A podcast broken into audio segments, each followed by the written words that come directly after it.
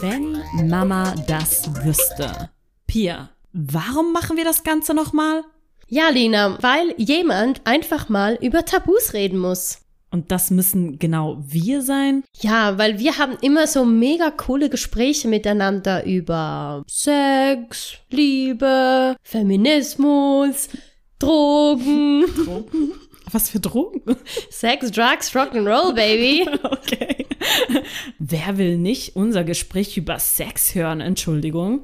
Ja, die ganze Welt. Und das sollten wir unbedingt aufnehmen und mit anderen teilen. Genau, und wir nennen das Ganze, wenn Mama das wüsste. Klingt nach einem Plan, oder? Klingt nach einem Plan. Wobei, was hat deine Mutter mit meiner Mutter zu tun? Wir haben nicht mal die gleiche Mutter. Ich würde sagen, hört einfach rein und findet selbst raus. Schaltet ein. Viel Spaß.